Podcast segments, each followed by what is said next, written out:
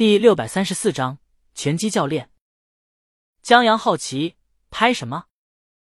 调音师王峥在拍摄短片《调音师》时，听江阳说过，这短片扩展一下可以拍成电影。然后这部短片在播出以后，好评如潮，既有不吝啬任何语言夸王峥演技的，更有很多人翻来覆去的讨论故事的结构、结局，讨论江阳、周浩这剧本牛皮的，甚至。王峥听说现在这部短片成了许多编导学生的启蒙视频。既然如此，王峥就想，何不把这部电影也拍出来呢？正好他也有当导演的想法。江阳，你行不行啊？别糟蹋了我的剧本。这剧本有很多细节的。王峥让江阳放心，他这么多年下来积攒了很多人脉，他到时候请一个经验丰富的朋友当监制，再请一位年轻有才华的人当副导演、摄影等等，绝对可以把他的剧本拍到最好。我的第一部电影。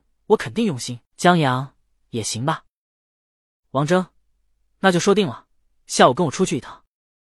江阳疑惑，他们约定的是这事儿吗？王峥，你下午不去，以后就别跟着老爷子裹乱什么女朋友了。江阳，那我去。王峥，嘿，你什么是有优越感？人无我有，再炫耀炫耀，这就是优越感。江阳为什么可以跟老爷子一起裹乱？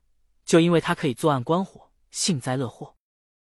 饭罢，江阳又端着锅下去了。回到家时，李青宁坐在落地窗前，旁边的桌子上放着一杯热气腾腾红茶。李青宁正在弹吉他，吉他的声音很美，同落地窗外的雪一样，有一种雪落无声，恍然间铺满整个天地间。然后，人坐在奶奶的煤炉旁，逗着大橘猫，靠着红薯的悠闲；亦或者，就像一枚石子落在了安静的池塘里，荡起一圈一圈的波纹，有点。江阳似乎看到了江南水乡船桨划破晨雾时在水面留下的划痕，那么的静美。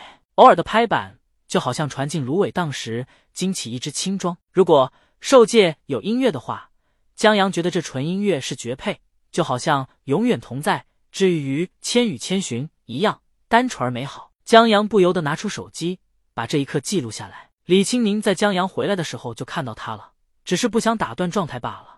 等琴音袅袅消散的时候，他才把垂下来的头发别到耳后。江阳拍手，但他手里还拿着锅和手机，就只能手机和郭青拍了拍，然后手机不小心掉到地上了。啊！江阳忙把手机捡起来，见屏幕边缘有些微的破碎，但还好。李青宁无奈的看他，招了招手，让江阳过去。江阳走过去，李青宁拉着他坐在旁边，摸了摸他的脸颊。江阳，有什么东西吗？李青宁摇了摇头。他放下吉他，靠近江阳，亲了亲他额头。片刻后，江阳刚要问话，李青宁嫌弃的推了推江阳：“快去洗澡换衣服，一身味儿。”哦，江阳放了锅去洗澡了。李青宁则伸了个懒腰，打算去给自己做午饭。在离开客厅前，他看了看笔记本，笑了笑：“送给我的小英子。”在读文章时，刚看到这儿，李青宁挺莫名其妙的，在心里猜了很久，名字带音的都没猜出来。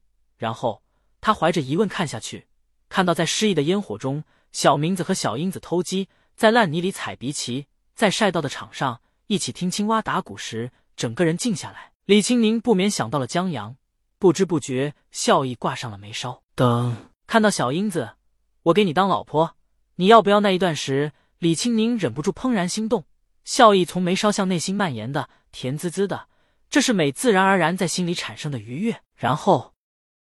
李青宁不禁想到了他向江阳求婚时呀，李青宁忽然明白小英子是谁了，他会心一笑，接着整个笑意让胸口向上蔓延，一直到脸上挂不住，让他笑着看向窗外的雪，一直让他喜悦到眼角湿润。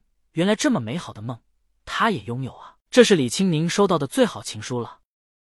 李青宁下了点云吞。江阳洗澡出来以后，还蹭了几个。下午。江阳正写广告剧本呢，接到了王峥的电话。江阳在李清明要求下穿了羽绒服下了楼，在见到王峥时，他吓了一跳。我了个大去！你这身打扮？王峥穿西服打红领带，这厮拿着伞却不打，很骚包的让雪花落在肩膀上，戴着手套的手清扫，贼优雅。江阳，你为了显得自己帅，也太不要脸了。王峥。我本来就比你帅，江阳，我结婚了。得得，王征服了。他让江阳快点走，他们要去的地方很近，就在小区外不远处的健身房。健身房？江阳奇怪，为什么不在小区？龙府内也有健身房，还有配套的泳池、普拉提教练等等，为业主免费开放。王峥有些扭捏，不想说，你去了就知道。江阳懂了，健身房有你喜欢的姑娘。王峥没有否定，江阳好奇。俩人打着伞往外走。王峥认识这个姑娘是个意外，就在小区外的十字路口。有一天，他去买烤面筋。江阳，烤面筋好吃吧？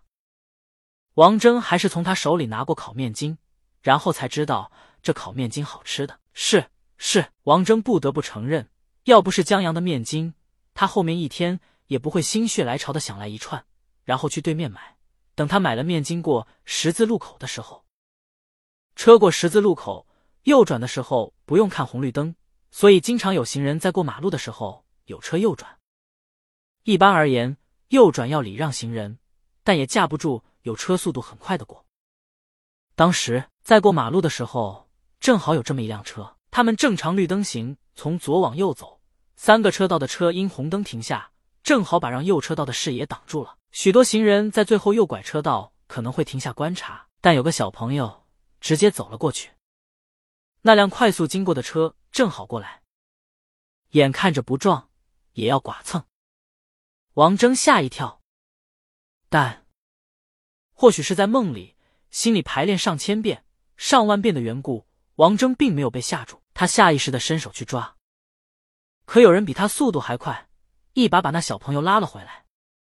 虽然那辆车还算及时的停了下来，但在这片刻间反应过来，这人挺厉害的。王峥看向他，发现把小朋友拉回来的是个姑娘，留着短发，很帅气。他见没什么事儿，把小朋友松开，直接就过马路走了，浑然不知有个戴墨镜和口罩的路人就那么让他在心上拉开一道缝隙。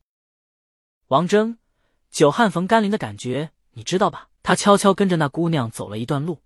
发现她在健身房里工作，当教练。江阳，什么教练？王峥，拳击教练。江阳，呃，